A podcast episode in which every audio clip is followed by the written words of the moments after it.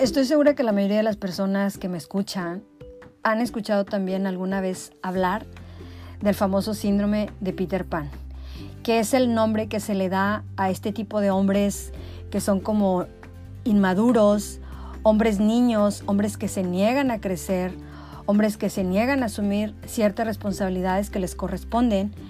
Eh, pero creo que de lo que muy poca gente ha escuchado hablar, porque no es algo de lo que se hable mucho, es el síndrome o complejo de Wendy. Así que hoy yo voy a hablar del complejo de Wendy. Y bueno, ¿qué es el complejo de Wendy? Primeramente hay que recordar quién es Wendy. Wendy, como todos sabemos, es la típica niña buena del cuento. Es la niña que cuidaba de los personajes en el mundo de fantasía de Peter Pan. La niña que es capaz de hacer todo aquello que Peter Pan no se atreve a hacer por lo cual asume muchas veces las responsabilidades de Peter Pan, pero curiosamente esta niña por lo regular permanece en segundo plano, como que siempre eh, el, protagonista es Peter Pan, porque obviamente todos sabemos Peter Pan es el protagonista del cuento, es el héroe de la película, es el que triunfa gracias a los esfuerzos de, su, de la hermosa y adorada Wendy. Ahora, esto puede sonar muy bonito en un cuento de hadas, pero ¿qué pasa cuando trasladamos esto a la vida real? Como que ya no está tan padre, ¿no? Sin embargo, si observamos un poco a nuestro alrededor, nos vamos a dar cuenta de que en nuestra sociedad existen muchas Wendes, muchísimas, y están cerca de nosotros. O peor aún, si somos un poco más conscientes y honestas con nosotros mismas, en este caso las mujeres, también nos vamos a dar cuenta de que, nos vamos a dar cuenta más bien de cuántas veces nosotras hemos hecho el papel de Wendy, ya sea con los hijos, con un hermano, con un amigo y obviamente con la pareja. O díganme quién no ha visto a una de estas mujeres, ya saben, las típicas complacientes que están o que existen en la sombra siempre detrás del héroe. ¿Cuántas mujeres eh, viven olvidadas de sí misma y viven solo para complacer y facilitarle la vida a su Peter Pan? ¿Cuántas mujeres aún hoy en la actualidad no siguen con este patrón de ponerse de escalón para que su Peter Pan crezca, para que se haga más grande, mientras ellas continúan siempre abajo? En nuestra cultura, este tipo de características y actitudes serviles de sumisión son muy comunes y por eso no son vistas como un trastorno eh, psicológico, sino que son más bien vistas como una virtud. Una virtud que aunque suene para muchas de nosotros increíble en estos tiempos, en nuestra cultura aún sigue siendo un rasgo de personalidad muy admirable y además hasta aplaudible en, esta sociedad tradicional, eh, porque se cree que esto es, eh, como ya les dije, una virtud. Por lo tanto, como que este tipo de patrones eh, suelen ser como muy difíciles de erradicar en las mujeres, porque además también son muy difíciles de detectar por toda esta problemática que ya les dije, las, tradiciones y por considerar esto como algo muy normal. Entonces, estas actitudes yo he visto en nuestra sociedad por lo regular no suelen considerarse como algo negativo, sino más bien suelen equipararse con, con, este, con cualidades de bondad, con virtudes dignas de mujeres buenas, de, de la buena madre y, y obviamente de la buena esposa. Pero lo cierto es que la psicología y los estudios más recientes ya no ven estas actitudes como virtudes sublimes y, este, cualidades dignas de la Madre Teresa de Calcuta, ya no ven a estas mujeres como mujeres bondadosas que dan todo a cambio de nada, no. La psicología ya, aunque eh, esto no está oficialmente este, estipulado, eh, según entiendo, sí se le ha dado como que ya un nombre a este tipo de padecimiento. Y, ahora les voy a, decir eh, eh, de qué se trata.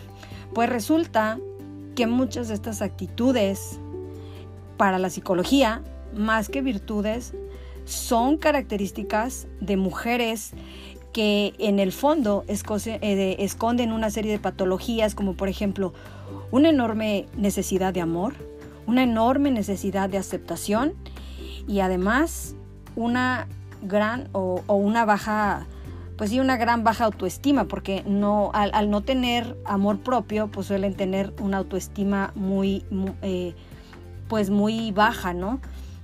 Entonces, digamos que estas características no son siempre virtudes, sino que muchas veces son una forma distorsionada de pedir afecto y aceptación. Entonces, eh, pero digamos que lo más interesante de todo esto es que la mayoría de las veces, que es lo que a mí me llamó mucho la atención, es que son una forma de controlar y manipular a los demás. Un método fantástico y eh, obviamente eh, muy, muy, muy, este, ¿cómo se puede decir? Muy eficaz para volverse esenciales en la vida de quienes la rodean, en este caso de su Peter Pan o su pareja. Eh, esta obsesión por encargarse de todo ellas mismas obviamente no siempre viene a raíz de un desorden psicológico de, estas personas. En realidad, mm, la mayoría de las veces esas eh, actitudes vienen influenciadas por nuestra cultura, eh, por la educación tradicionalista, por, por, toda esta serie de creencias que realzan la figura de la mujer como la cuidadora, como el pilar del hogar, como este, la responsable de la carga familiar, este, no sé, influenciadas por toda una serie de falsas creencias con la que la mayoría de las mujeres hemos sido educadas en este eh, país bajo el contexto de educación enfocado al sacrificio y al dolor y al aguante. Entonces, muchas mujeres de nuestra cultura, eh, o más bien a muchas mujeres se les fomenta esta creencia de que entre más te sacrificas por los demás, entre más haces por los demás, entonces esto significa que eres como más buena. Y fomentan también eh, este tipo de creencias la obligación de la mujer para ser feliz al resto del mundo. Entonces, eh, esto no es una novedad, la verdad es que la mayoría de las mujeres en nuestra sociedad tienen esta creencia. Entonces, existen también una serie de vertientes que pueden llevar a una mujer a padecer este trastorno pero digamos que entre los más comunes están, como ya dije, uno, el miedo al abandono, la baja autoestima y una enorme necesidad de afecto. Esta, una necesidad que hace que de forma compulsiva este tipo de mujeres traten de cumplir siempre los deseos de su Peter Pan, eh, sobrecargándose ellas mismas de las responsabilidades que le corresponden a él. Y aunque como ya dije antes, pudiera esto como considerarse que, es este algo virtuoso, la verdad es que en el fondo no es así. Y también es importante mencionar que aunque pudiera parecer que este tipo de mujeres con el complejo de Wendy son como que la típica mujer débil, en realidad no es así. Por lo regular, las mujeres con el complejo de Wendy son mujeres fuertes y con una gran capacidad de aguante y sobre todo una enorme tolerancia ante la frustración. Y obviamente pues tiene que ser así para que puedan asumir toda esa carga física, emocional y mental. Las mujeres Wendy's eh, suelen ser las mujeres incansables, las todólogas, las luchonas, las que pueden con todo. Entonces, este, pues bueno, voy a repetir las características de una mujer que padece el síndrome de Wendy. Primero, es una mujer que asume las responsabilidades y tareas de su Peter Pan. En pocas palabras, es una mujer que asume el papel de mamá en vez de pareja. Dos, es una mujer que tiende al perfeccionismo, pero no un perfeccionismo, digamos, eh, moderado, sino que lleva a esto como que al extremo de sentirse culpables cuando algo les sale mal, especialmente en lo que respecta a, a satisfacer a otros, en este caso a la pareja cuando sienten que a pesar de todos sus esfuerzos no logran darle gusto a su Peter Pan, ellas suelen caer en periodos de tristeza, depresión y ansiedad. Eh, este tipo de mujeres se sienten, como ya dije, imprescindibles, o mejor dicho, hacen todo lo posible por volverse imprescindibles para, para su pareja o para los demás. Y esto lo hace no lo hace porque sea la Madre Teresa de Calcuta reencarnada, no. En realidad tiene una especie de objetivos hedonistas y utilitaristas y además lo hacen por un temor interno que tienen a que las abandonen, a que las rechacen o que no las quieran. Porque como ya dije, estas mujeres al tener una baja autoestima y una falta de amor propio, constantemente están buscando ese amor en los demás. Eh, además tienen una idea muy equivocada del amor, que porque para ellas eh, esta idea del amor está como muy ligada a la idea del sacrificio. Ya saben, es el tipo de mujer que puede resignarse fácilmente en silencio a los malestares eh, eh, o al dolor que padece, puede resignarse al cansancio, incluso al resto de las consecuencias negativas que puede traer consigo este tipo de, eh, pues el desgaste por este tipo de padecimientos. Y esta mujer también es una mujer que suele evitar los conflictos. Es una persona que intenta hacer feliz a, los demás, dejando de un lado su propia felicidad. Entonces para ello se guarda las cosas, no saca lo que siente. Generalmente es una mujer que guarda muchos resentimientos porque pues al no hablar y no expresar también guarda muchos resentimientos que a la larga se convierten en otro tipo de padecimientos que de los cuales vamos a hablar en otro podcast. Este, pero bueno, el otro eh, característica es que las mujeres con el complejo de Wendy ya lo dije, pero suelen ejercer el papel de mamá en vez de pareja. O sea, son las típicas mujeres que normalizan esta idea de que los hombres son otro hijo más para nosotras. Cosa que, por cierto, resulta muy conveniente, entre comillas, aunque diría yo más bien muy cómodo para su Peter Pan, porque obviamente si recordamos Peter Pan es un niño que no es más bien un adulto que un, niño en un cuerpo de adulto, una persona que no quiere crecer. Entonces para él resulta muy cómodo que exista alguien que haga todo lo posible por cuidarlo, por mimarlo, por darle todas las atenciones y necesidades y hacerle obviamente la vida más fácil. Pero lo más preocupante de todo esto es que muy pocas mujeres aceptan padecer el síndrome de Wendy. Por eso casi nadie va a terapia por este, a causa de este mal, sino que ellas interpretan esto como una forma de amor. Para ellas, eh, atender a la pareja es una especie de amor sublime, algo que está eh, más allá de la vida real y, esas cosas, ¿no? Eh, y, y además, las pocas que son conscientes de la forma en que se están autosacrificando por la pareja o por los demás, pues no pueden hacer para no pueden hacer nada para evitarlo o muchas veces no quieren tampoco hacer nada para evitarlo porque de alguna forma ellas saben que al dejar de hacer esto corren el riesgo de recibir desaprobación de no recibir amor, de no recibir reconocimiento. Entonces, muchas de ellas no están dispuestas a pagar ese precio.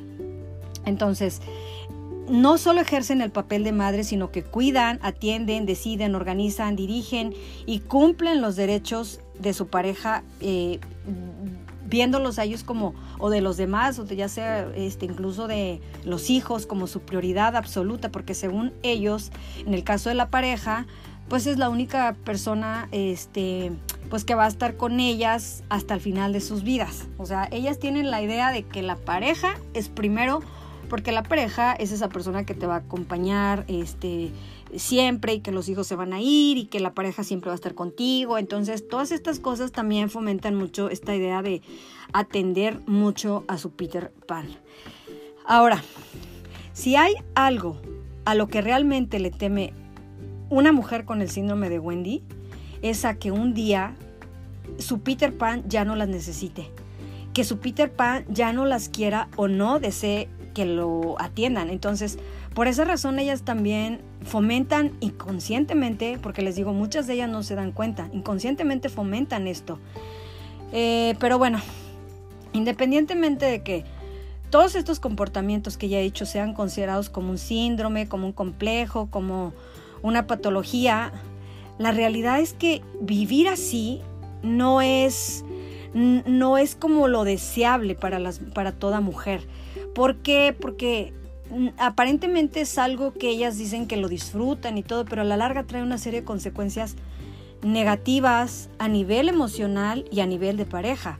¿Por qué? Porque las, eh, las mujeres que viven con estos eh, niveles de entrega, generalmente son mujeres que suelen vivir también eh, con mucha tristeza y soledad en el interior. Pues las Wendy's son personas que a pesar de lo que hacen, sienten que no, no logran dar lo que ellas quisieran y entonces eso hace que en el fondo se sientan solas y tienden a sufrir trastornos de depresión, de ansiedad, sienten que, eh, que por más que hacen cosas, no, no logran eh, complacer a su Peter Pan. Entonces, pues esto hace que muchas veces se sientan agotadas, abrumadas o al límite de sus posibilidades. Eh, ahora, aquí hay algo importante como para mencionar, porque también hay casos donde una mujer tiene detalles con la pareja y eso no se puede considerar como una patología ni como un trastorno. Cuando una mujer da cariño, amor, afecto, atención de manera sana, es normal. Lo, que se vuelve nocivo es cuando das amor, pero movida por un apego enfermizo, por una eh, obsesión, por este, actúas motivada por por necesidad de control, por una necesidad de ser amada, de ser aceptada, por el miedo de ser abandonada.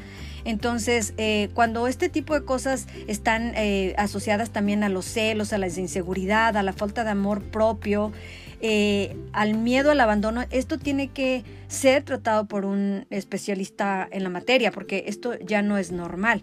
Entonces, este, pues bueno, ya nada más como para recordar cuáles son las causas de, que una mujer desarrolle el trastorno de Wendy. Eh, como ya dijimos, es la educación recibida, las experiencias de, eh, vida en la, niñez, o bien características personales o circunstancias presentes que está viviendo la persona. Entonces son muchas cosas, pero bueno, digamos que estas son como que las más comunes y algo que recomiendan este, los expertos para evitar caer en este síndrome de mujeres con este padecimiento es primero pues ir a terapia, ¿no? Y segundo, empezar a establecer relaciones más equitativas. Eh, esto no quiere decir que dejes de escuchar los problemas de tu pareja o que te dejes de ayudar a los demás, que dejes de servir, no. Esto significa que lo tienes que hacer pero sin sentirse obligada a resolverlos por ellas. Debemos de aprender a dejar que las personas, incluso los hijos, resuelvan sus vidas. O sea, no solo con los hijos, sino también con la pareja, con las personas a nuestro alrededor. A permitir que cada uno se haga responsable de su vida, porque yo pienso, digo, no sé qué, si opinan, quién, quién opine esto, pero yo pienso que el mejor regalo que le podemos dar a alguien no es hacerlo dependiente de nosotras, sino hacerlo independiente. lo mejor que podemos hacer por ellos no es que nos necesiten, sino dejar que ellos dejen de necesitarnos. Porque si, si una persona deja de necesitarte y aún a pesar de ello se queda, pues entonces quiere decir que esta persona está contigo realmente por amor y no por conveniencia. Entonces, bueno, pues aquí les dejo estos puntos. Espero que muy pocas se hayan identificado con este papel o con este síndrome de Wendy. Y eh, para la siguiente espero poder hablar del síndrome de Peter Pan, que bueno, como ya dije, la mayoría lo conocen y saben de qué trata, pero bueno, este, como quiera, nos escuchamos en el próximo podcast y muchas gracias por haberme escuchado.